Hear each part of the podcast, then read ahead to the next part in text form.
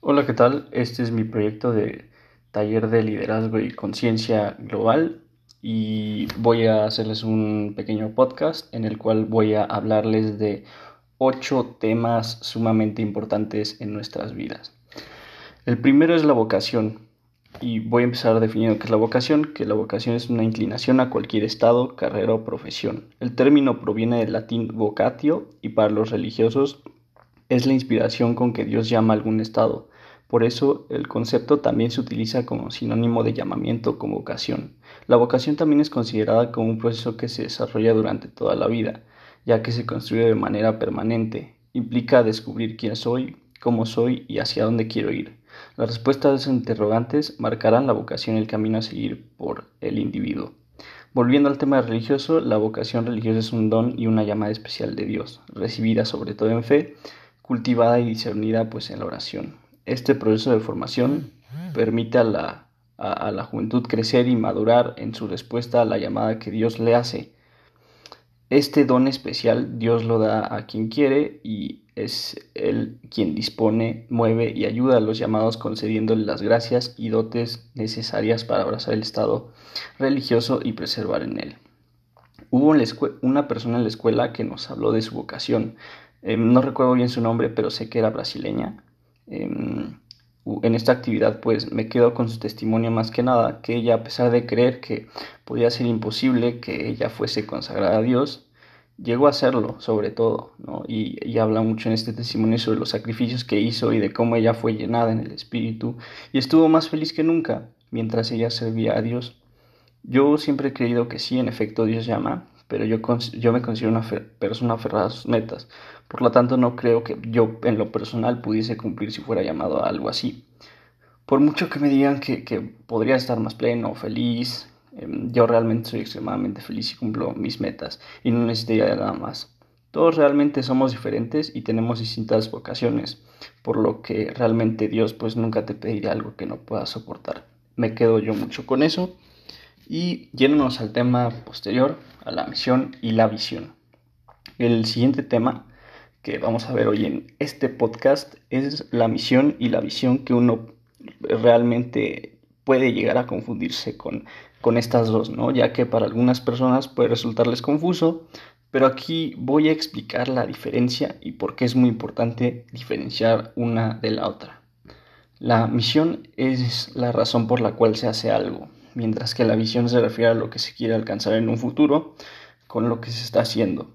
La principal diferencia entre una y otra es que la misión es inmediata, precisa y sobre todo específica, pues se espera concretar en el presente, mientras que la visión puede ser más global y menos específica, porque es una declaración de lo que se aspira a largo plazo. Para poder plantar una misión, se debe tener una visión de hacia dónde se va. Es por eso que muchas personas se confunden porque están fuertemente relacionadas. Por esta razón, la misión y la visión se declaran al mismo tiempo y deben ser coherentes entre ellas, pues las dos persiguen el mismo objetivo. Ahora, ¿cómo tiene que ser una visión? Bueno, tiene que ser una perspectiva ambiciosa hacia el futuro sin dejar de ser realista. Debe estar relacionada con la misión y reflejarse en consecuencia con un objetivo claro. Se puede conceptualizar la visión, muchos jóvenes reciben muchos consejos de sus padres, de sus maestros y de todo, pero lo más importante es que hay que profundizar, profundizar y preguntarse quién se quiere ser, no qué, sino quién. Averigüen por ustedes mismos qué es lo que los hace felices sin importar cuán loco pueda parecerles a otras personas. Ahora, ¿cómo debe ser una misión? Tu misión es justamente algo personal. Eso significa lo que en ella escribas será único. No busques en estos ejemplos una orientación respecto de cuál es tu propósito. Más bien, analiza la manera en que otros expresan los suyos. Utiliza los ejemplos de misión para inspirarte, pero no tengas miedo a romper todas las reglas y modelos. Tomo de referencia esta frase de Arnold Schwarzenegger que dice nunca pienses en pequeño, tienes que ir y, disparar las estrellas, apuntar las estrellas. No solo pensar en él no solo pensaba en estar en películas, no quería ser solo una estrella de cine, él quería tener por encima, pues, de la facturación del título, quería convertirse en el mejor artista pagado. Básicamente quería ser otro John Wayne. ¿Qué está mal con eso? Relata Arnold. Ahora, Eh, nuestro siguiente tema son las metas SMART. Voy a hablar ahora de estas metas y bueno, SMART es un acrónimo un tanto fácil de recordar. Ayudan a mantener una dirección que nos proponemos desde un inicio. Con ellos puedes estar seguro de establecer puntos de referencia alcanzables que conducirán al éxito y al desarrollo. La S quiere decir específico. Tus objetivos deben ser lo más específicos y detallados que puedas. Tu cerebro debe entender sin ningún tipo de antigüedad qué es lo que quieres conseguir y tratar de evitar objetivos pocos específicos. M de medible, qué métricas vas a utilizar para determinar si se cumple con la meta. Esto la hace más tangible ya que proporciona una manera de medir el proceso. Alcanzable. Los objetivos tienen que ajustarse a la realidad del contexto de forma que sean retadores pero sin expectativas poco realistas. Si deseas alcanzar un objetivo, debes asumir la situación actual, conociendo el talento y las limitaciones existentes. R de relevante. El objetivo debe ser relevante al programa o proyecto deseado y dentro de la capacidad de los recursos asignados.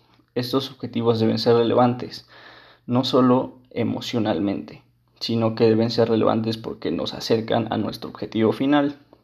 La T pertenece al tiempo límite. El objetivo debe tener límites de tiempo, ya que todo lo que no tenga un plazo establecido, pues no tendrá un seguimiento ni un orden efectivo. Cualquier persona puede fijar objetivos, pero si le falta tiempo realista, lo más probable es que estos no tengan éxito. Las metas son realmente expresiones de lo que se quiere conseguir en la vida y pueden ser a corto, mediano o largo plazo. Si tienes una idea general de lo que quieres o te gustaría lograr, puede ser tentador empezar a trabajar para la meta, puedes terminar trabajando o yendo a la deriva hacia una meta o a una meta que ya ha cambiado. Ahora, nuestro quinto tema, ya vamos un poco más de la mitad, es un proyecto de vida o el plan de vida. Un proyecto de vida es un plan personal a largo o mediano plazo que se piensa seguir a lo largo de los años. Se diseña con el fin de cumplir determinados objetivos o metas concretas y se basa sobre todo en gustos personales, valores y habilidades. Muchas personas fijan su proyecto de vida en base a una carrera universitaria, un trabajo, una pareja o formar una familia. Suele empezar a pensarse en un proyecto de vida cuando se alcanza cierta madurez, sobre todo normalmente los 20 años, como por ahí em, que es pues nuestra edad, ¿no? Ahorita de, de los jóvenes que son más o menos de mi edad cuando la persona puede definir qué le gusta ¿no? y qué le disgusta, qué le motiva y qué le desafía. La búsqueda del proyecto de vida es un proceso que se da durante toda la vida y puede variar según los objetivos o necesidades de cada persona. Es indispensable que el proyecto eh, y los objetivos propuestos se basen en lo que cada individuo verdaderamente es y lo que quiere transmitir al mundo. La búsqueda de un proyecto personal implica esfuerzo y autoconocimiento supone plantear objetivos que llevan a la acción y hacer todo lo que está al alcance para cumplirlos. Posiblemente en el camino hacia el proyecto existan pues variables que la persona no podrá controlar, contratiempos, falta de dinero o de tiempo. Sin embargo, pues si no uno no se concentra en aquello en lo que sí puede trabajar, posiblemente está más cerca eh, de cumplir su proyecto. La idea de que cada persona tenga sobre su futuro depende en parte de la educación, los valores adquiridos en la escuela y más importante en el hogar, que pueden ser el impulso o la motivación inicial necesaria para la autosuperación y búsqueda de proyectos. La idea de futuro también pues depende de la personalidad y de la posibilidad de confiar en las capacidades y potencial de cada uno para creerse merecedores y capaces de cumplir todos los objetivos propuestos. El proyecto de vida pues implica lograr un objetivo para el que se deben seguir ciertos pasos que, permitan alcanzarlo. Em, pongo este ejemplo. Juan quiere ser un ingeniero graduándose con un buen promedio para luego poder trabajar en una empresa importante. Lo que hará será estudiar para recibirse a tiempo, esforzarse para sacar buenas calificaciones y luego ganar experiencia para poder ingresar más adelante a la empresa deseada algunos valores esenciales que, le esenciales que ayudarán en el logro de los objetivos personales son el, el respeto por la vida, por el prójimo, por el entorno, por uno mismo, la solidaridad, la perseverancia, la honestidad y la confianza, ¿no? Esto pues va a ayudar más o menos a, tener definido pues, nuestro plan de vida que es muy importante para muchos jóvenes, ¿no? Aquí pues hablo yo de esto porque yo también soy una persona joven y considero que es un tema relevante que nos puede ayudar em, para, para un futuro próximo, ¿no? Ahora vámonos un poquito más adelante a los dones y talentos. Existen similitudes y diferencias entre talentos y dones espirituales. Ambos son regalos de Dios. Ambos incrementan su efectividad con el uso. Ambos son para ser usados en beneficio de otros, mas no para propósitos egoístas. Esto lo dice en 1 Corintios 2.7. Em, dice que los dones espirituales son otorgados para edificar a otros y no para nosotros, como dije anteriormente así como los dos grandes mandamientos tratan de, pues, de, amar a, Dios y a los demás, ¿no? Se basan en el amor. Consecuentemente, uno debe usar sus talentos para ese propósito, pero a quién se le dan y cuándo se le dan es diferente. A una persona, sin importar su creencia en Dios o en, en Cristo, les da un talento natural como resultado de una combinación genética. Algunos tienen una habilidad natural para la música, otros para el arte o para las matemáticas. Mm, pongo mi ejemplo, yo soy bueno para las matemáticas. y, su, y, su, medio ambiente, em, crecer en una familia musical, ayudar a, la persona a desarrollar un talento por la música. O viceversa, que tu familia pues, tenga una, una, buena genética. Ahora sí que en, en el ejercicio podría ser. Em, también es mi caso. Pero bueno. Dios deseó dotar a, ciertos individuos con ciertos talentos. Yo considero que a mí se me da el deporte y las, y las matemáticas, ¿no? Que son dos cosas que a mí me encantan porque las matemáticas las puedo aplicar yo en las finanzas y este, el deporte pues algo que, que es una de mis pasiones. Ahora, los dones espirituales son dados a todos los creyentes por el Espíritu Santo. Esto lo podemos ver en Romanos. Al, al momento en poner su fe en Cristo, para el perdón de sus pecados, es en ese momento el Espíritu Santo perdón, le otorga al nuevo creyente él o los dones espirituales que él desea que tenga. Mientras que con frecuencia uno puede desarrollar sus talentos y más tarde dirigir su profesión o pasatiempos en ese sentido, los dones espirituales fueron dados por el Espíritu Santo para edificar la iglesia. En ello todos los cristianos deben formar una parte activa en la expansión, en expansión del, Evangelio. Resumiendo la diferencia entre dones, los dones espirituales y los talentos, bueno, un talento es el resultado de genética y o entrenamiento, mientras que un don espiritual es el resultado del poder del Espíritu Santo. Un talento lo puede tener cualquiera, sea cristiano o no cristiano, mientras los que los dones espirituales solo los tienen aquellos que viven por medio de la fe. Metiendo mi opinión personal, desgraciadamente el mundo nos ha hecho creer que, que estos se reciben por medio de nuestros actos, cuando en realidad los actos no justifican delante de Dios. Nuestra única justificación es el amor. Dije anteriormente que son los actos desinteresados, realmente sí, los actos desinteresados es realmente, tiene que ver realmente con el amor. Y cuando se hace por amor, pues no se busca la justificación, porque si no, pues no sería amor. Concluyo este, este tema Ahora me gustaría irme un poquito adelante, ¿no? A, nuestro penúltimo tema de este podcast, que es la famosa cultura de la cancelación, que se ha desatado más que nunca en este 2020. A pesar de que ya tiene tiempo existiendo, ¿no? lo cual lo hace muy curioso. Y simplemente pues la pandemia dio mayor, em, mayor protagonismo a las redes sociales en las vidas de muchos, lógicamente por el tiempo libre, ya que muchas cosas se, hacían en línea, ¿no? O desde casa, entonces uno estaba más, más conectado a las redes sociales. No digo que todo, sin embargo, gran parte, gran parte sí. Em, bueno, la cultura de la cancelación, del inglés original cancel culture, designa el fenómeno extendido de retirar el apoyo moral, financiero, digital y social a las personas o entidades mediáticas consideradas inaceptables, generalmente como, como consecuencia de, de, determinados comentarios o acciones, ¿no? pero surgen varias inquietudes cuando atribuimos consecuencias punitivas al discurso de las personas en función de, de una ilicitud moral percibida, ¿no? En lugar de simplemente eh, es erróneo o falso, lo cual me conlleva a analizar que puede que estemos en lo correcto o no, el grado que tenemos de la certeza no es del 100%.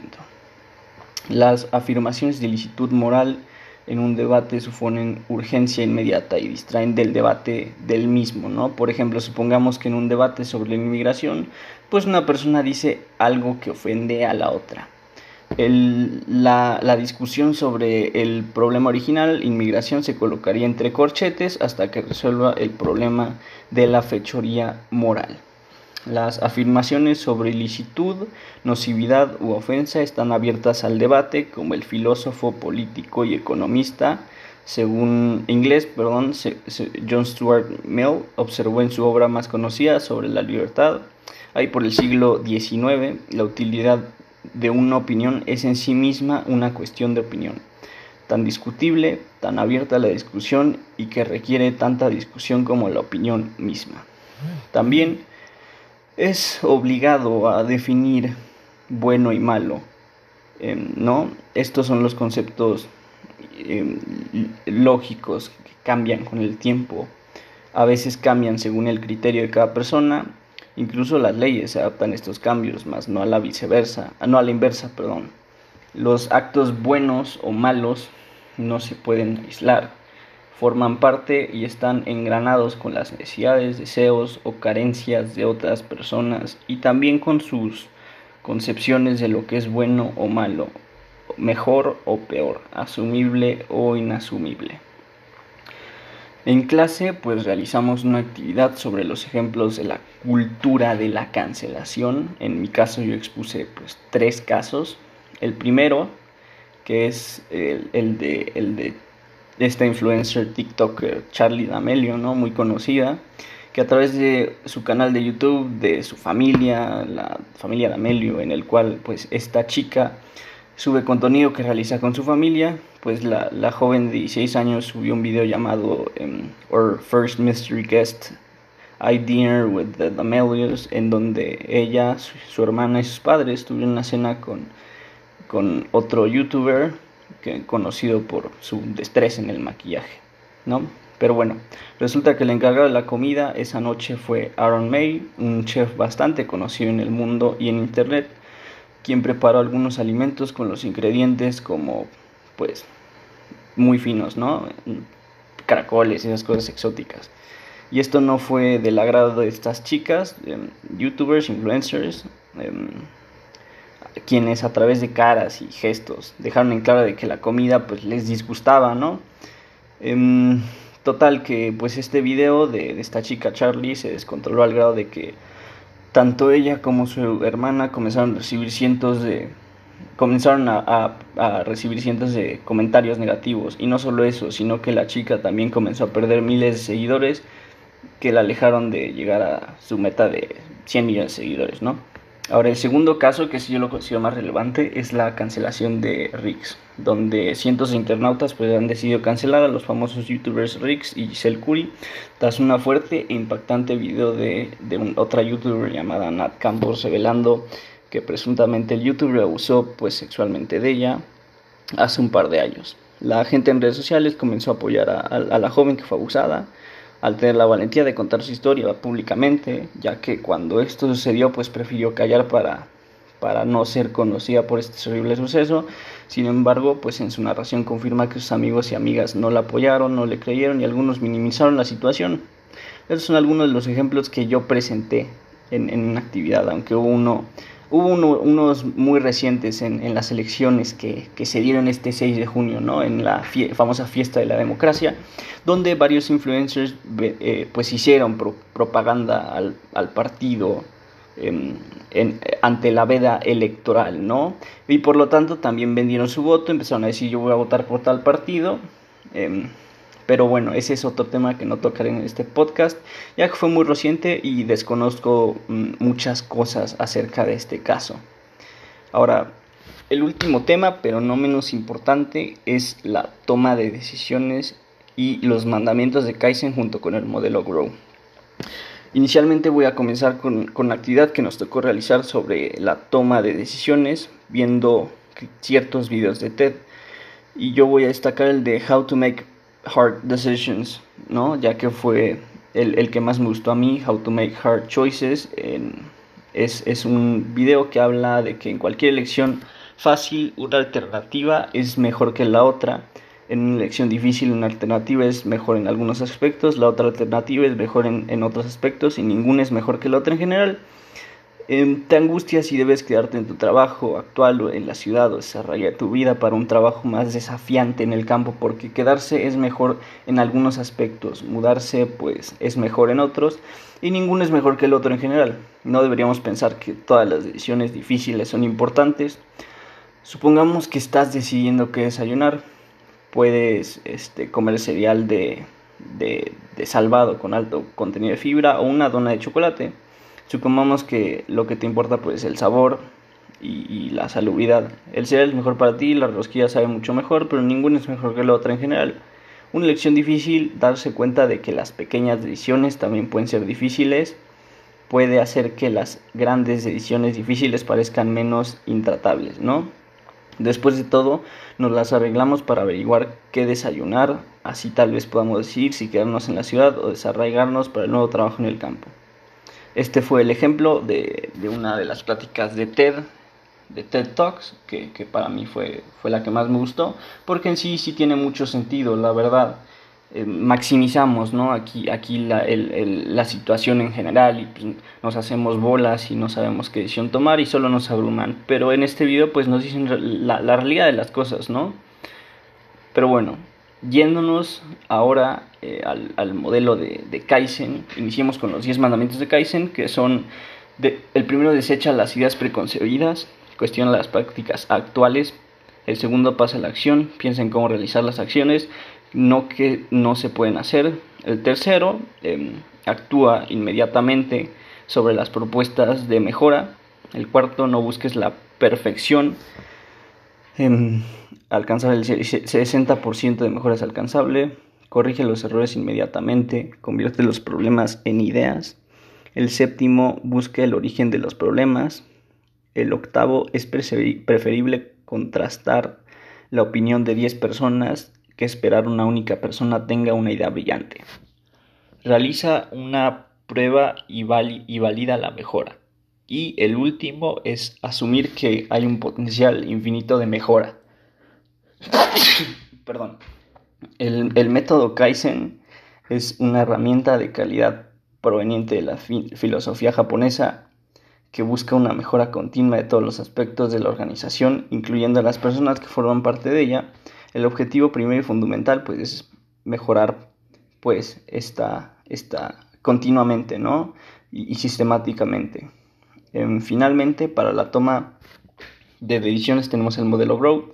El modelo Grow emplea un marco aparentemente simple, pero de gran profundidad y fuerza. Se perfila como una poderosa herramienta para destacar, obtener y maximizar el poder interior a través de una serie de conversaciones de coaching secuenciales. Mundialmente, pues, Reconocido por su éxito, esta herramienta propicia, la resolución de los problemas y la fijación de objetivos. De este modo ayuda a maximizar y a mantener los logros personales y la productividad. Al igual que las metas SMART, son sus siglas las que tienen el significado. El primero, la primera sigla es Goal o la concreción de objetivos y metas. El segundo, Reality o análisis de la situación. El tercero, options o hallar las mejores opciones. El cuarto, will o voluntad.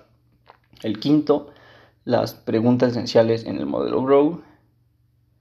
Y el sexto, el logro de objetivos o metas.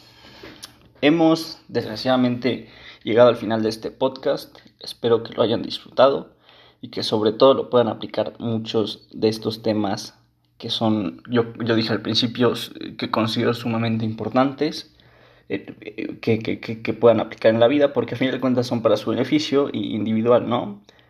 Eh, no hablamos aquí de, de, muchas personas, sino de, de, la parte individual, no de la parte colectiva. Em, ya que pues estos temas se pueden investigar más a profundidad, esa es mi recomendación, investigarlos más a profundidad para así aplicarlos pues de una manera correcta. Me despido, muchísimas gracias por su atención.